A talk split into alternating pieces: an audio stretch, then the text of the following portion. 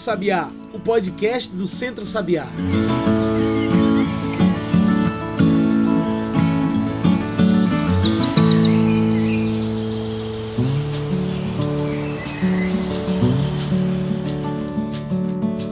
Olá a todos e todas que nos ouvem agora pelo Spotify e pelo Mixcloud. Eu sou João Lucas França, o comunicador do Centro Sabiá, e está começando agora o Cantos do Sabiá, nosso podcast para discutir agricultura familiar, soberania alimentar, sociedade e sustentabilidade. Toda semana você acompanha aqui um episódio do Cantos e sempre com um novo convidado, uma nova convidada para discutir esses assuntos sustentáveis. Então, se você perdeu algum episódio ou quer salvar para ouvir depois, você pode passar pelo nosso site e encontrar tudo que a gente produz. Anota aí centrosabiá.org.br, tudo junto e sem acento. E no canto de hoje, nosso tema é muito importante Hoje discutimos o dia 3 de dezembro, considerado o Dia Mundial da Luta contra os Agrotóxicos. Na primeira quinta-feira do mês de outubro, o Ministério da Agricultura divulgou o registro de mais de 57 agrotóxicos.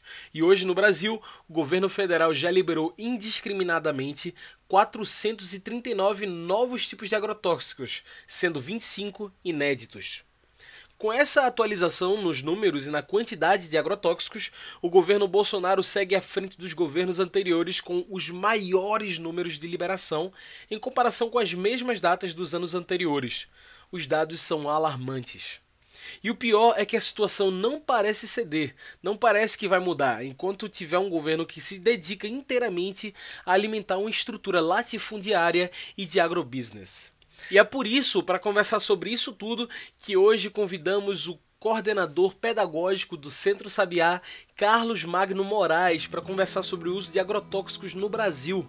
Olá, Carlos, obrigado por aceitar nosso convite. Então, Carlos, você pode se apresentar melhor para a gente, falando um pouco sobre você, a sua história com esses assuntos agroecológicos? Olá, meu nome é Carlos Magno, eu sou paraibano, mas já moro aqui em Pernambuco há mais de 10 anos vou tentar um pouco construir essa conexão entre, entre minha vida e, e a, como é que a agroecologia chegou, como é que essa perspectiva da agroecologia foi chegando na minha vida.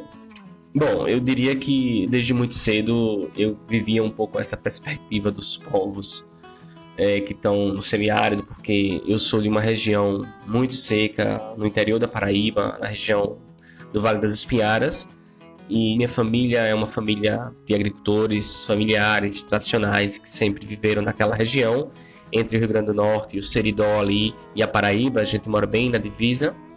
É, então sempre foi uma realidade para mim essa perspectiva do semiárido e, e vivi ali a minha vida inteira.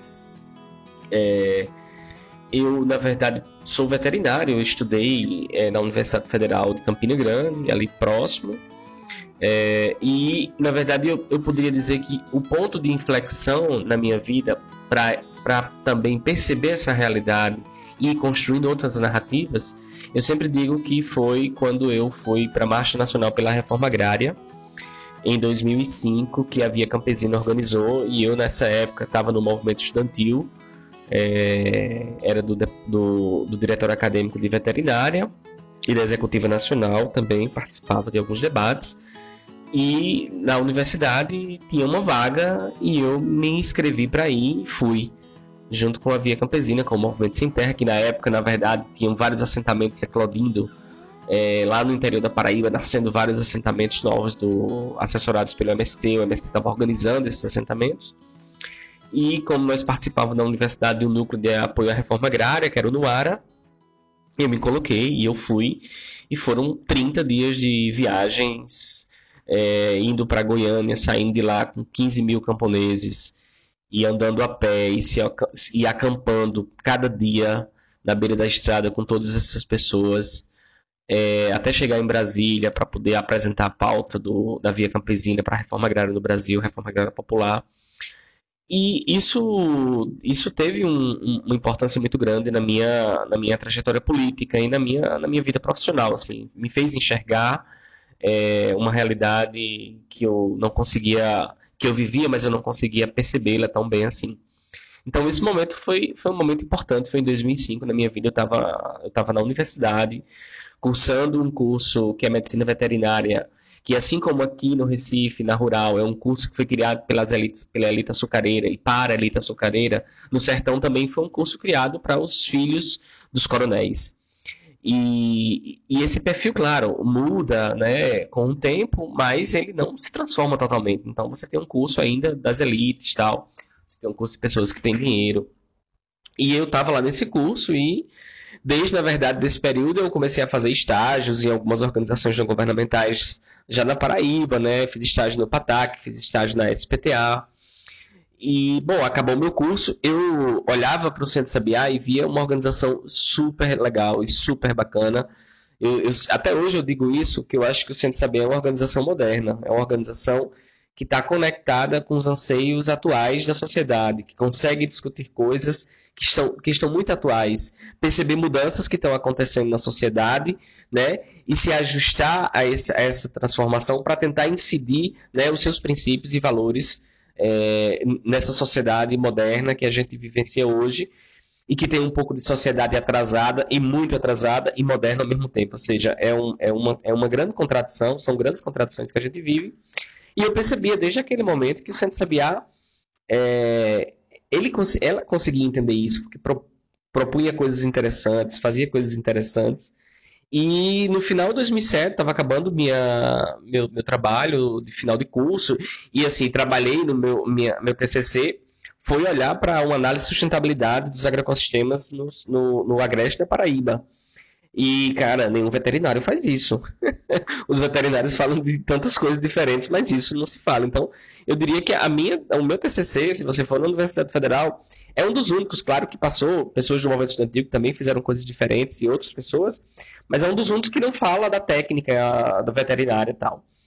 E bom, me formei no outro, eu me formei em dezembro, em janeiro eu tinha mandado meu currículo para o Sabiá e o Sabiá me aceitou para trabalhar como técnico é, de campo em Triunfo. E lá eu fiquei dois anos trabalhando com a equipe é, de campo lá em Triunfo.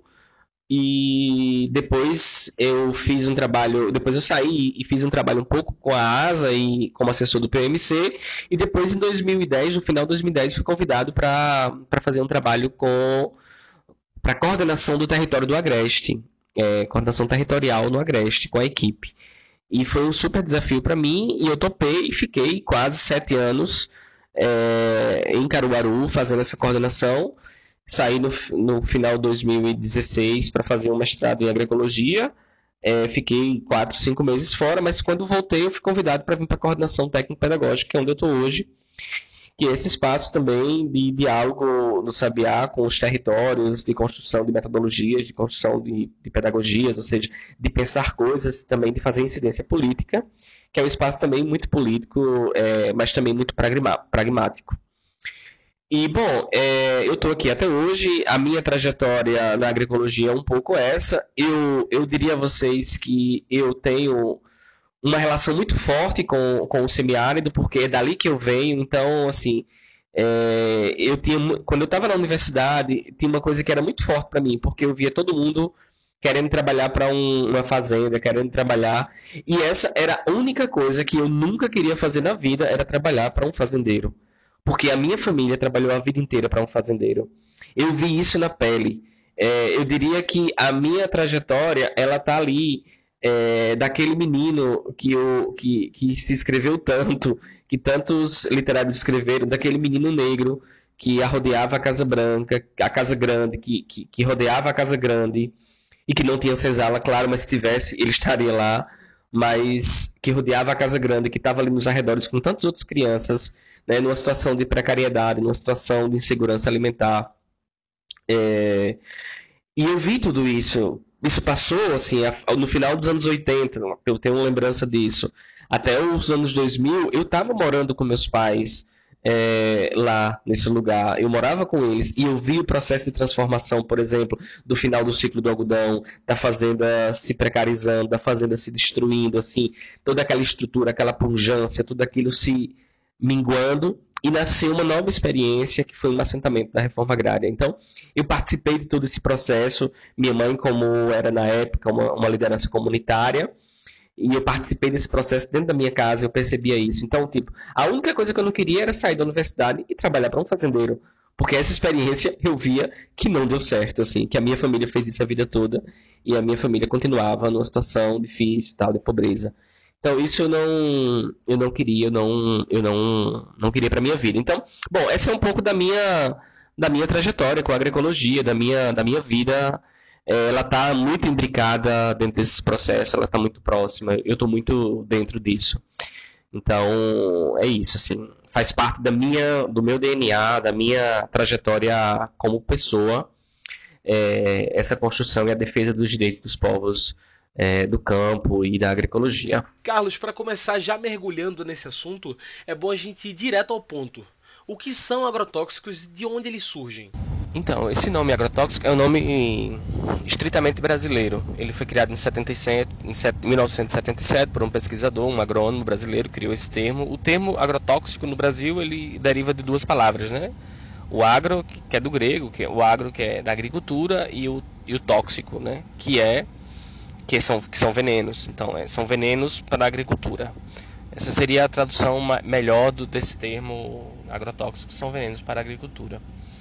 É, mas na verdade, os agrotóxicos, eles, os pesticidas, como são comumente conhecidos no mundo inteiro, né, eles não foram criados necessariamente para, para a agricultura. Eles foram criados aí mais ou menos lá pelo final do século XIX, é, começo, na verdade, começo do século XIX, com toda a revolução que teve da história da química, ou seja, a descoberta de que você poderia fazer compostos sintéticos a partir de elementos químicos. Que aí é o que dá, na verdade, é, base para tudo que a gente conhece hoje também no campo da química, no campo dos elementos químicos que existem, é, as substâncias, os, os medicamentos tal. Então, a nossa vida ela, ela, ela também depende muito dessa perspectiva também dessa transformação é, da, da, formação de compostos sintéticos. Depende muito hoje certo? Da forma que a sociedade foi se organizando para fazer isso. Então isso nasce aí sei lá há 100 200 anos atrás né? Aí no, no começo do século na verdade um pouco antes da primeira guerra mundial. Porque na primeira guerra mundial você já se usou na verdade é, esse tipo de químicos como arma, né?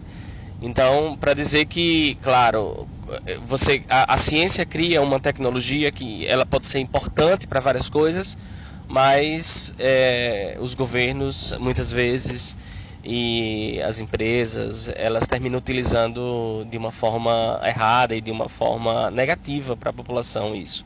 Então, é, os pesticidas, os, os, agroquímicos, os químicos, na verdade, né, os compostos químicos, eles foram usados largamente como arma na Primeira e na Segunda Guerra Mundial.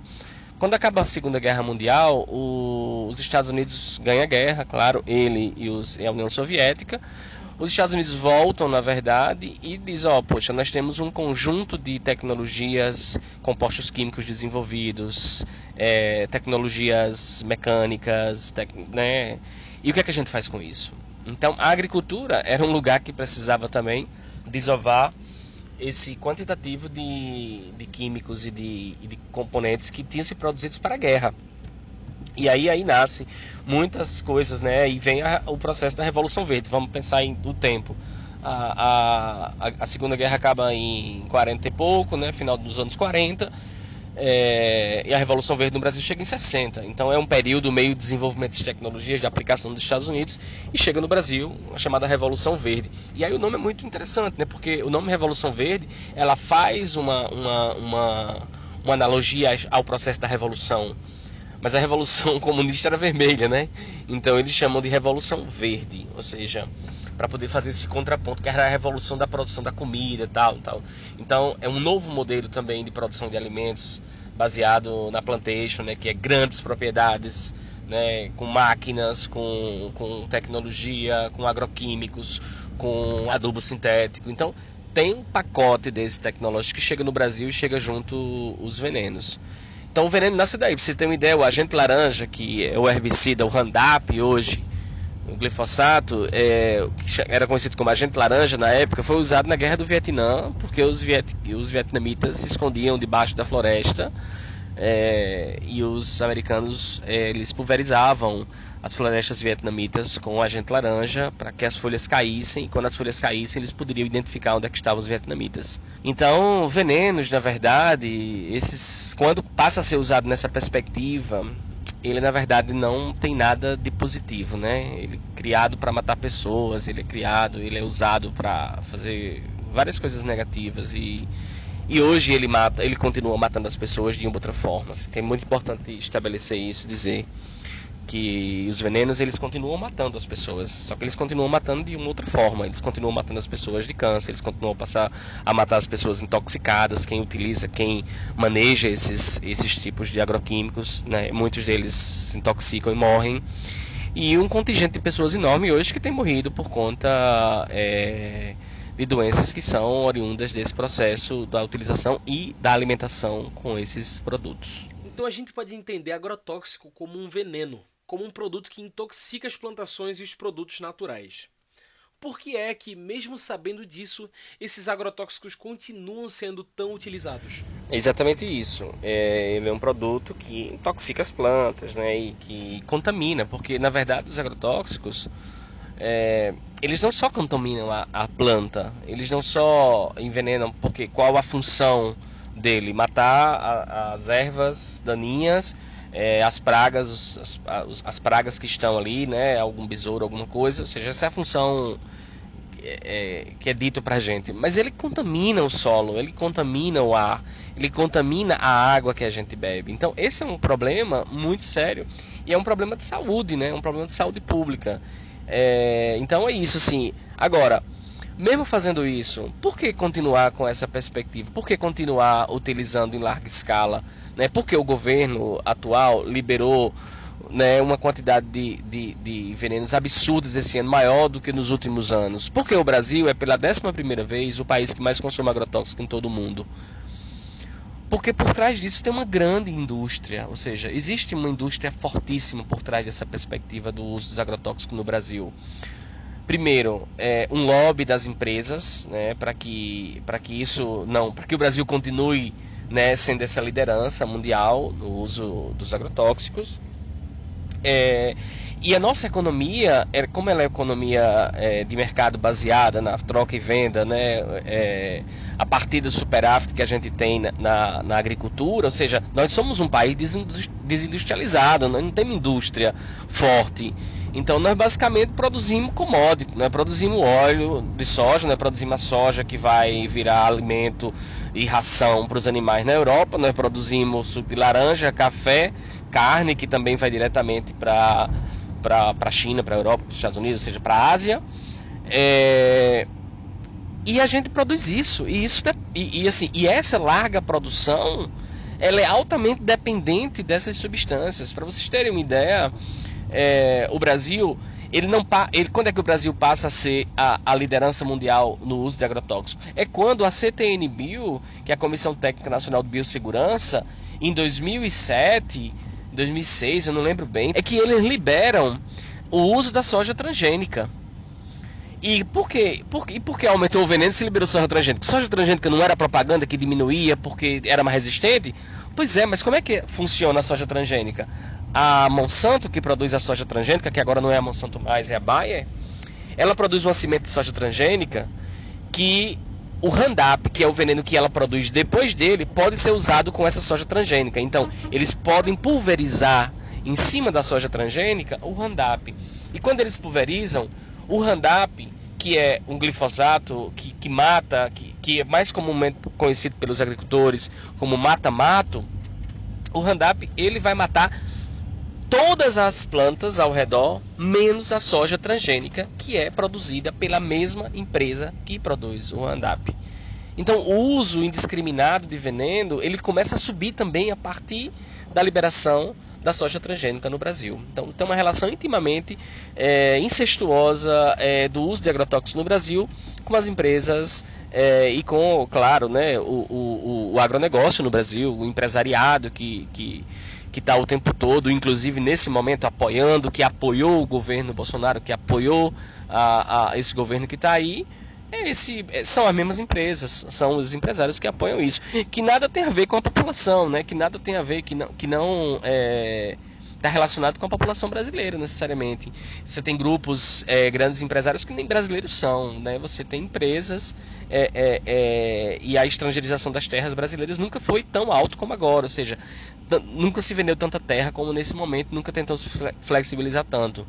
Então a gente vive num momento que o uso dos agrotóxicos, apesar de fazer tanto mal, é, ele é utilizado em larga escala e cada vez mais no Brasil, porque existe um lobby imenso e agora esse lobby está partindo de dentro do, plan, do Palácio do Planalto. Né? Então isso é muito grave, é, porque a gente está vendo disparar o número também de problemas relacionados ao uso de agrotóxicos no Brasil.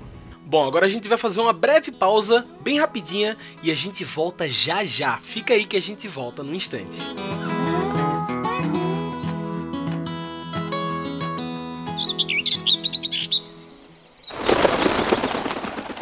Oi, meu nome é Thierry, sou biomédico e eu queria saber o que é soberania alimentar. Um povo soberano é aquele que decide livremente seus próprios rumos. Portanto, soberania alimentar de um povo é o seu direito de decidir o que comer, o que plantar, para quem plantar e em que condições. É também ter o controle dos recursos naturais de seu país que possibilitam a produção de alimentos, a terra, a água, as sementes e a biodiversidade. Soberania alimentar é o direito dos povos, agricultores e agricultoras, extrativistas, pescadores e pescadoras, entre outros grupos, definirem as políticas agrícolas para a produção, distribuição e o consumo de alimentos, garantindo o direito à alimentação da população e respeitando sua cultura, tradição e diversidade alimentar. Soberania alimentar também significa tomar o controle sobre os nossos hábitos alimentares e não delegar ao mercado ou às empresas. Em outras palavras, significa ser soberanos e poder decidir quanto à nossa alimentação.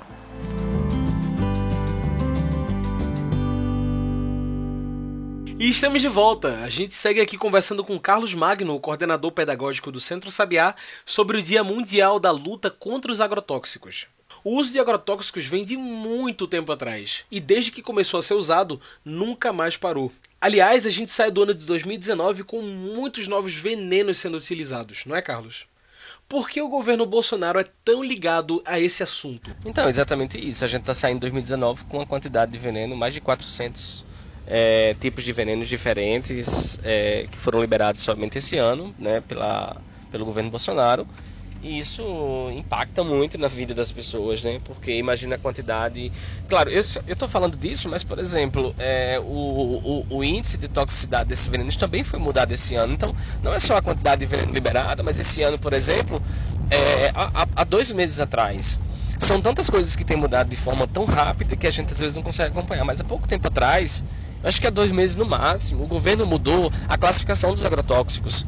Porque antes a classificação era mais rígida, então agora é, o, o, agrotóxico ele, ele tem, ele tem que, que matar para poder ele ser classificado como mais tóxico. Então, assim, ele pode causar outros efeitos, mas ele não é considerado como tão tóxico assim. Então, essa classificação também ela foi, ela foi alterada há pouquíssimo tempo. É, que isso muda muito, porque, claro, os, os agrotóxicos agora podem ser usados de forma indiscriminada, porque cada vez mais ainda, porque eles não são considerados tão tóxicos. Na verdade, eles eram tóxicos há dois meses atrás, e agora não. E nesse momento também tramita um projeto de lei na, na Câmara para mudar o nome de agrotóxico. Isso faz um tempo que tem mudado, mas como a correlação de força agora está tá muito ruim, é muito provavelmente seja seja é, seja aprovado, que é um projeto de lei que muda o nome de agrotóxico para produto fitossanitário o defensivo agrícola, ou seja, porque você mascara essa palavra, porque essa palavra é uma palavra pesada, né? O nome diz, é tóxico para a agricultura. Então, é, tem um projeto agora de mudança é, do nome é, dos agrotóxicos para produtos é, fitossanitários. E é isso, assim, vem sendo usado há muito tempo mesmo. É, no Brasil, há muitos anos, a gente tem sido uma liderança mundial, é uma liderança muito ruim, né? Você ser líder do consumo de um negócio que causa câncer na população, que causa infertilidade na população, que causa um conjunto de transtornos é, é, hormonais na população, mas nós somos liderança é, é, nesse uso desse, dessas substâncias.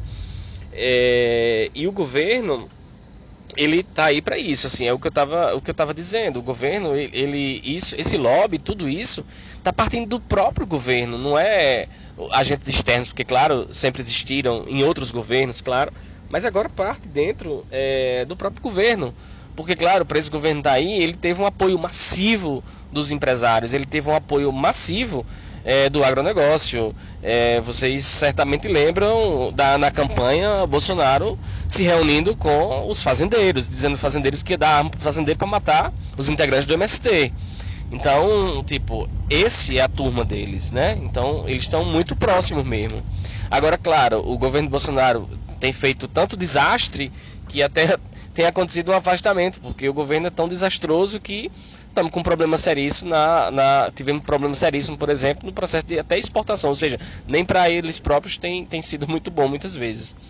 É, então é isso, assim, a gente tem, tem, tem acompanhado essas dificuldades todas e isso é um problema super, super grave, né? E aqui interessa esse uso indiscriminado de agrotóxicos no Brasil. Os mais interessados é, nesse uso indiscriminado são certamente as grandes empresas que vendem esse produto. É natural que as empresas que vendem tenham interesse que se use muito mais e que se use de forma indiscriminada, porque elas têm pouca preocupação com o que pode acontecer com o meio ambiente, ela tem pouca preocupação com o que pode acontecer com a natureza. É, porque também nisso eu diria que tem um componente muito colonizador. Nenhuma dessas empresas são brasileiras, ou muito poucas empresas dessas são brasileiras. Eu diria que quase nenhuma.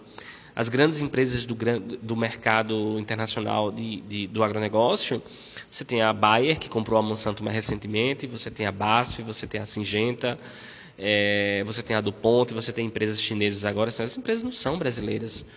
Né? Então, há um aspecto também de colonialidade muito forte nesse processo. Então, muitas dessas empresas, elas vendem produtos para o Brasil, mas não utilizam esses produtos nos seus respectivos países, porque são proibidas disso. Então, é isso, assim, elas ganham muito dinheiro à custa da vida barata do povo de países pobres em desenvolvimento, como o Brasil. Carlos, a longo prazo, quais os danos que a utilização dos agrotóxicos traz para o nosso planeta e para quem tem contato direto com esses produtos? Quais são os danos? O uso indiscriminado de agrotóxicos causa um malefício terrível né, para os seres humanos, mas também para o nosso planeta. É, em 2015, o INCA se posicionou sobre o uso de agrotóxicos, apontando a relação dele com o câncer e apontando saídas no campo da produção agroecológica. Isso foi muito importante, apesar do INCA ter sofrido um rechaço enorme. O INCA é um instituto reconhecido, é diferente quando o Centro Sabiá é, fala isso e fala baseado em dados, mas quando é um instituto tão, tão reconhecido né, é, mundialmente como o INCA, é, isso foi super importante também para nos dar esse apoio, para nos fortalecer nessa, nessa luta contra o uso de agrotóxicos no Brasil. É, mas o fato é que há uma relação muito intrínseca entre o uso de agrotóxico e câncer, por exemplo. Os, os transgênicos, como eu falei, nos colocou nesse ranking né, de líder mundial nos agrotóxicos. E os agrotóxicos, que é uma coisa muito curiosa, eles estão em todos os produtos porque eles estão no trigo, no milho e na soja, e são componentes que são usados em quase todos os produtos alimentícios né, que está no supermercado. Então, assim, você chega no supermercado, você vai comprar um feijão que está empacotado, você vai comprar um arroz, você vai comprar um biscoito, ali tem agrotóxico. E tem, claro, um conjunto de outras substâncias químicas para conservante e tal, que fazem mal, mas ali também tem agrotóxicos. Você no Brasil tem pulverização aérea, que é uma coisa terrível, que inclusive várias denúncias porque as pulverizações passam nas áreas dos agricultores, estão produzindo de forma agroecológica e contaminam as áreas desses agricultores. Pulverizações que foram feitas e, e passaram em escolas e contaminam crianças que estavam nas escolas. Imagine que situação. É, e os efeitos causados por isso são enormes. Você tem efeitos desde a puberdade precoce, ao aleitamento materno alterado, à distorção endócrina, ao câncer. Ou seja, você tem um conjunto de, de, de distorções no corpo, porque essas substâncias entram em contato com o nosso corpo. E essas substâncias elas não são simples de serem eliminadas. Então, nós não eliminamos, elas são substâncias bioacumulativas.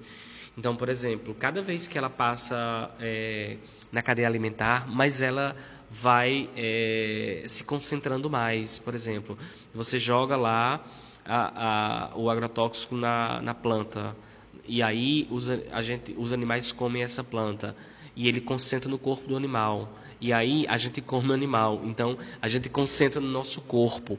Então, quanto mais, porque são substâncias bioacumulativas, elas não se dissipam, elas não vão embora.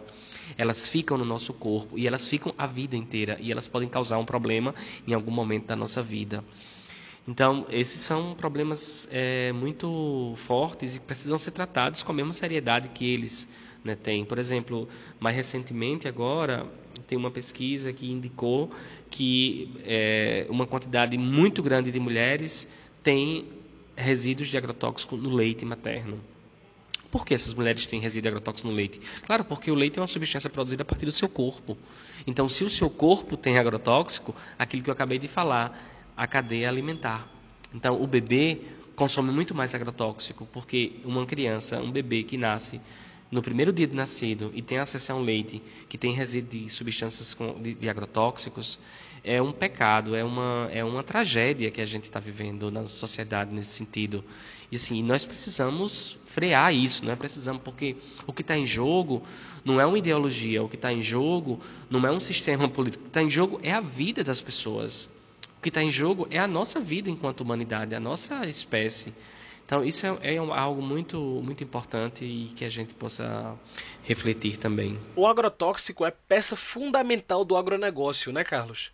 Você poderia explicar para a gente a diferença de um sistema de agronegócio, o agrobusiness, de um sistema agroecológico e sustentável? Então, o, o agrotóxico é isso, né? É essa, ele, ele funciona muito bem nesses sistemas dependentes, né? Sistemas muito dependentes de insumos externos. E o agrotóxico é um insumo externo, assim como adubo é um insumo externo, assim como as sementes transgênicas são insumos externos. É, externos que eu digo porque vem muitas vezes de outros países, porque vem de uma indústria que ninguém sabe produzir, só aquela empresa tal. É, Existe uma diferença, na verdade, eu diria que de base fundamental é, entre um, o agronegócio e o sistema e a agroecologia. Primeiro é, um, é uma diferença de concepção é, de, de mundo, de concepção de natureza. É, no agronegócio, as pessoas acham que eles dominam a natureza e por dominar a natureza, eles têm o direito de fazer com ela aquilo que eles querem.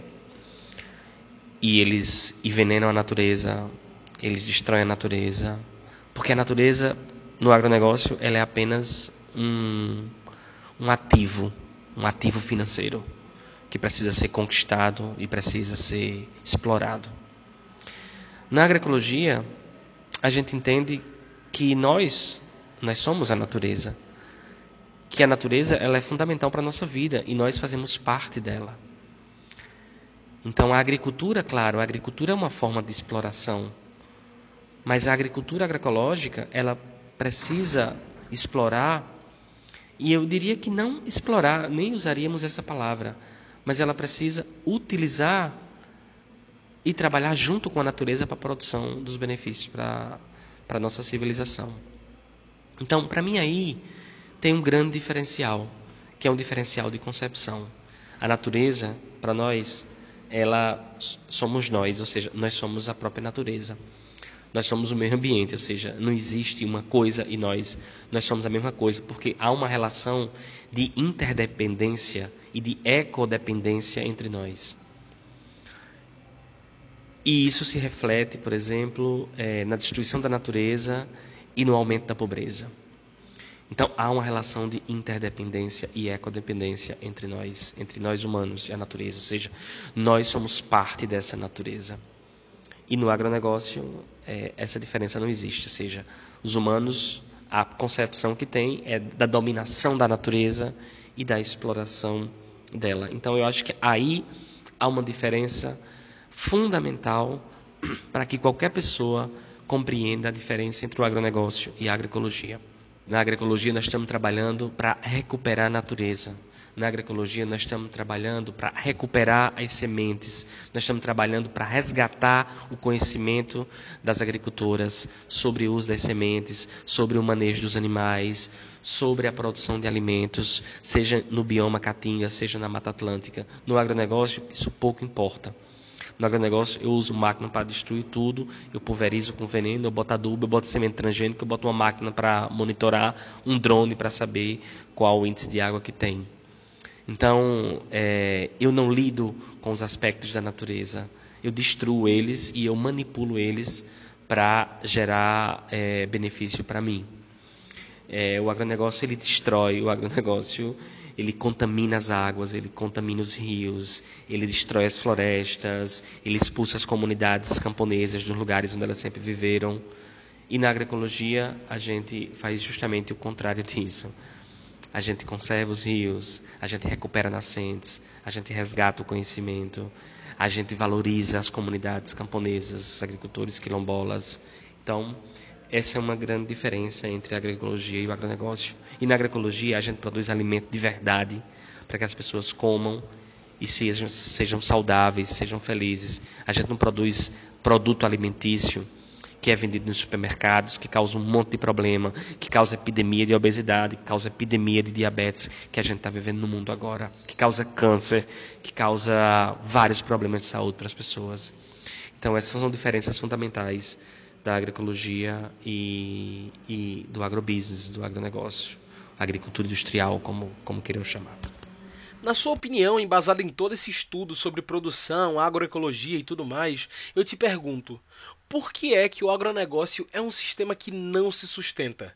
Tem números que comprovem isso?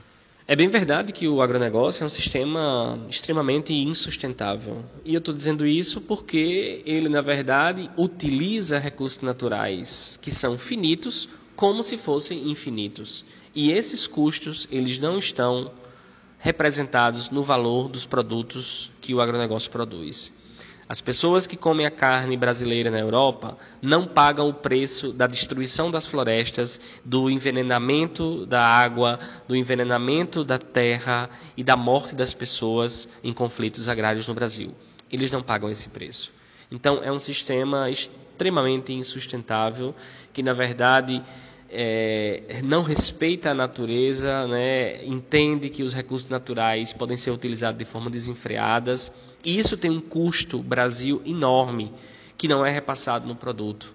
E mesmo se fosse, ele não estava esse valor, ele não estaria servindo para remunerar e para ajudar a população, mas sim concentrando renda como o agronegócio faz. O agronegócio ele, ele gera trabalho? Ah, não, a indústria gera trabalho? Gera. Agora, segundo o Censo Agropecuário 2006, a cada 10 empregos no campo, 10 trabalhos no campo, 7 são da agricultura familiar. 70% da alimentação é produzido pela agricultura familiar. Então, é, ou seja, o agronegócio tem é, uma eficiência na produção porque aumenta números muito altos, mas quem está gerando trabalho para as pessoas no campo não é ele. Quem está fazendo isso são máquinas. Ou seja, é uma máquina que planta, é uma máquina que colhe, é uma máquina que empacota, é uma máquina que envenena. Ou seja, não são as pessoas que estão trabalhando mais ali naquele lugar. Então, ele não gera emprego, né? ele gera renda, mas ela, essa renda ela fica muito concentrada né, em alguns grupos é, dos empresários tal.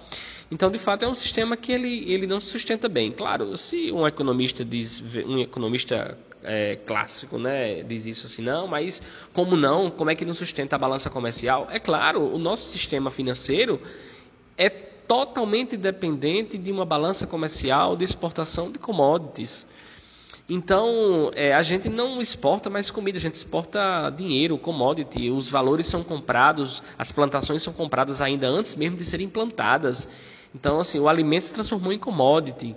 E, e, tudo, tudo vale a pena quando o PIB está em jogo, quando é para crescer o PIB do país, o produto interno bruto, que é a soma das riquezas produzidas num país, né, de recursos econômicos. Mas eu costumo dizer que o PIB não tem nada a ver com a nossa vida com a nossa vida normal, porque o PIB não é feito para que a gente tenha uma vida melhor. Ele é feito para assim, ele é feito para dizer que gerou receita, gerou recursos econômicos. Eu conto uma história que assim, eu, eu gosto muito dela que é assim, quando a gente nasce, o PIB aumenta. Porque a gente tem que comprar fralda, tem que fazer um monte de coisa, tem que tomar vacina, tem que, é, sei lá, comprar um berço. Então aumenta, porque você vai ter que comprar as coisas, as pessoas produzem e tal, não sei o quê. Aí você cresce, aí vai para a escola e o PIB aumenta, porque você estuda numa escola privada, contrata professor, se você vai comprar roupa, você tem que. aumenta. Aí quando você casa, o PIB também aumenta, porque você né, casou, aí faz uma festa tal, o PIB aumenta, porque tem que comprar coisas.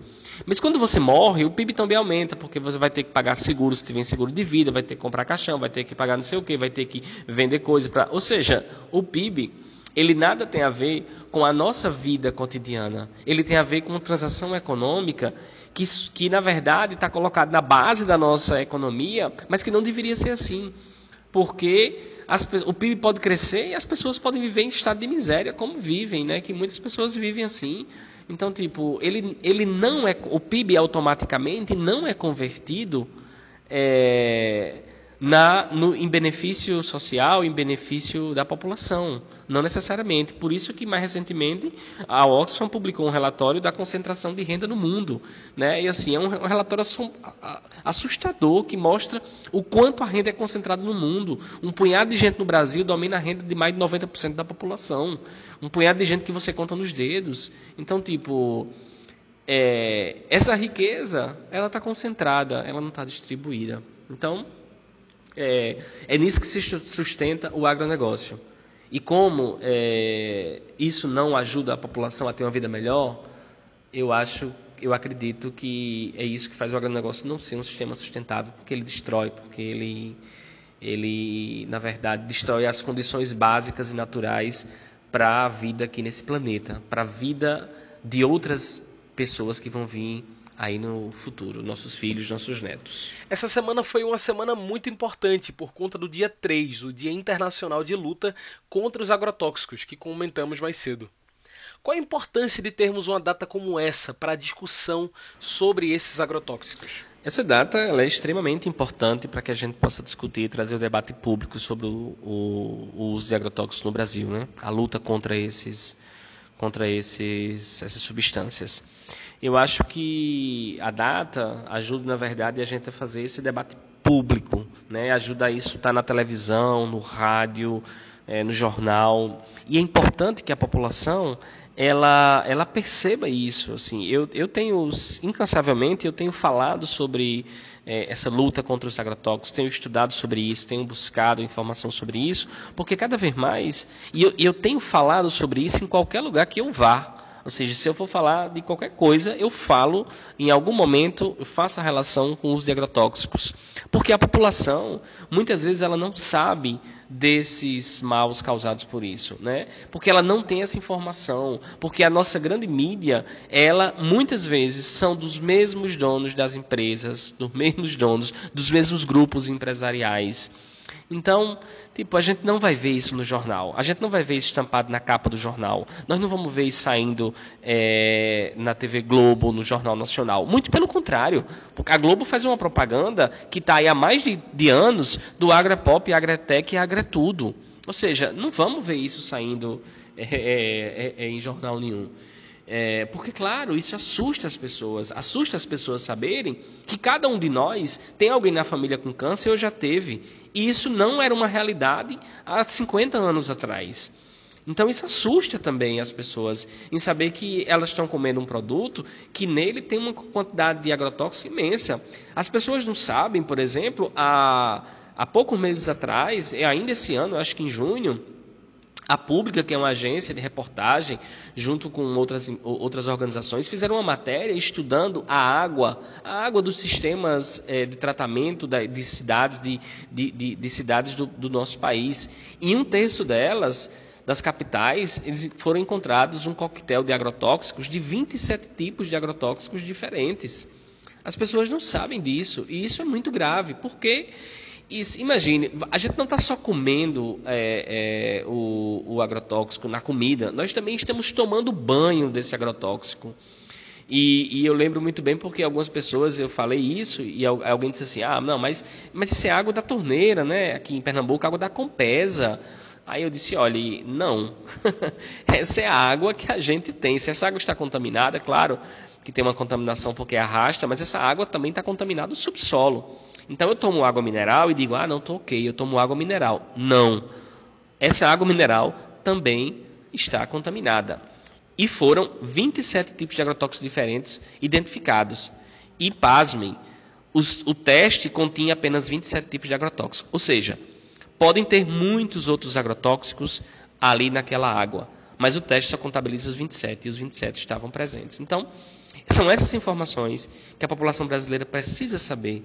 E o Dia Internacional de Luta contra os Agrotóxicos é importante porque isso vem no público. Era importante que todos os dias a gente conversasse sobre isso porque as pessoas vão tomando consciência disso e ao, e, ao, e ao fazer sua escolha de fazer suas compras, ao invés de comprar no supermercado, numa rede de supermercados internacional, como Walmart, como Carrefour, que está cheio de produto, cheio de agrotóxicos, elas vão nas feiras agroecológicas comprar. Elas vão comprar no seu vizinho que está produzindo lá. Elas plantam no seu quintal o seu alface, o seu coentro para comer. Então, se a população tem consciência do que está acontecendo, né, e se a comunicação ajuda elas a ter essa consciência, isso faz com que ela tenha mudança de hábito, e a mudança de hábito é que faz a gente fazer as grandes transformações nesse nosso planeta. No Cante do Sabiá, a gente tem um quadro muito importante que se chama Mete o Bico.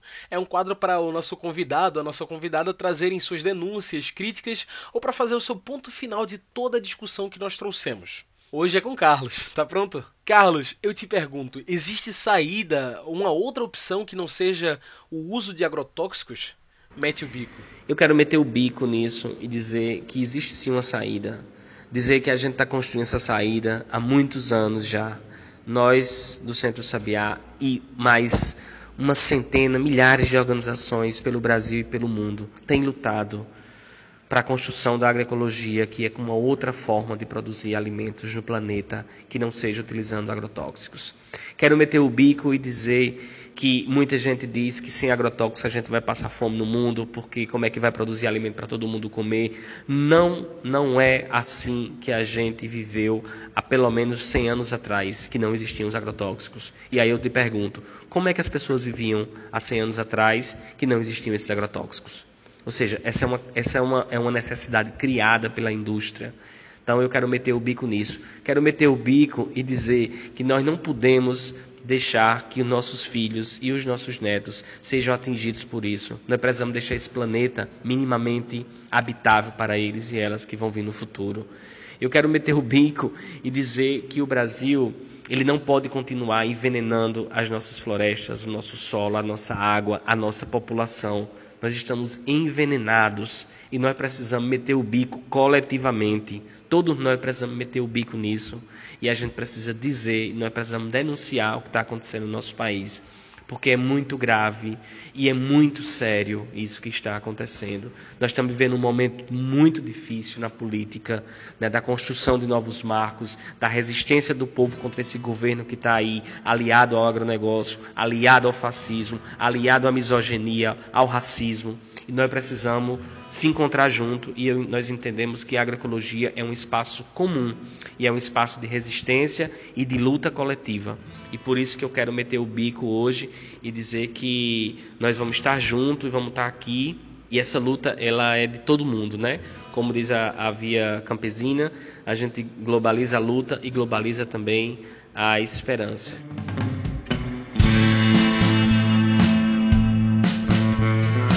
Carlos, muito obrigado pela sua participação. O nosso programa está chegando ao fim, mas você tem alguma coisa que ainda não disse que gostaria de dizer? Algo a acrescentar? Eu gostaria de dizer às pessoas que estão escutando agora esse podcast que, que conversem sobre isso com seus vizinhos, que conversem sobre isso na escola, conversem sobre isso no seu trabalho, que converse sobre isso, que procure na sua cidade uma feira agroecológica, que procure uma feira orgânica, que procure organizações assim como o Centro Sabiá nas suas cidades, que atua com os agricultores familiares. Procure saber disso, procure é, discutir isso, porque disso depende o nosso futuro, disso depende a saúde de nossos filhos netos, disso depende é, o ambiente que a gente conhece e o planeta que a gente conhece hoje. Se a gente continuar nesse ritmo de liberação de agrotóxicos, nesse ritmo de contaminação, o futuro ele será muito triste para as, para as gerações futuras. e, e nós que hoje estamos aqui seremos responsáveis por isso. Então eu queria convidar cada um e cada uma que estivesse escutando que pensasse um pouco sobre isso e que mudasse seus hábitos e que buscasse uma vida mais saudável, que buscasse contribuir é, para um mundo melhor. E isso passa pela alimentação. Né? Alimentar-se é um ato político. Quando a gente escolhe ir numa feira agroecológica e não ir no supermercado, eu estou dizendo para onde meu dinheiro vai. E o nosso poder de consumo é super importante. Então que a gente reflita sobre nossos padrões de consumo, sobre a nossa vida. O Natal está chegando aí já, daqui a 15 dias já é Natal. Então assim, que a gente reflita sobre isso, que presente a gente vai dar no Natal. Vamos comprar do pequeno, vamos valorizar a agricultura familiar camponesa, né? Enfim, vamos, vamos fazer uma ceia de Natal agroecológica. Vamos ter produto agroecológico na nossa ceia de Natal e não ter um monte de produto de embutido que a gente não sabe nem o que é, que provoca vários problemas na gente. Vamos tentar ressignificar o nosso Natal com a agroecologia, com a soberania alimentar, pensando nos povos e nas comunidades que estão sofrendo por conta do agronegócio e pensando também de como a gente, com esse ato, a gente também ajuda as famílias e a gente constrói um mundo mais justo e solidário para todas e todas. Carlos, muito obrigado pelas suas colocações. Gente, hoje recebemos aqui o nosso programa Carlos Magno Moraes, o coordenador pedagógico do Centro Sabiá. Então é isso, pessoal. A gente vai ficando por aqui. Para quem quiser ouvir de novo ou quiser indicar para os amigos, é só lembrar de nos seguir por aqui, pelo Mixcloud ou pelo Spotify. O Cantos do Sabiá é uma realização do Centro Sabiá e você pode nos encontrar pelo nosso site, que é o centrosabiá.org.br, tudo junto e sem acento. Também estamos pelas redes sociais, viu? Você pode encontrar o Cantos pelo Twitter, pelo Facebook, pelo Instagram. Segue a gente lá, é só procurar pelo Centro Sabiá. E é isso. Esse programa foi produzido por mim e editado também por mim, João Lucas França, com a supervisão operacional de Darliton Silva, o comunicador popular do Centro Sabiá. Tchau e até o próximo Cantos do Sabiá. A gente se encontra na semana que vem.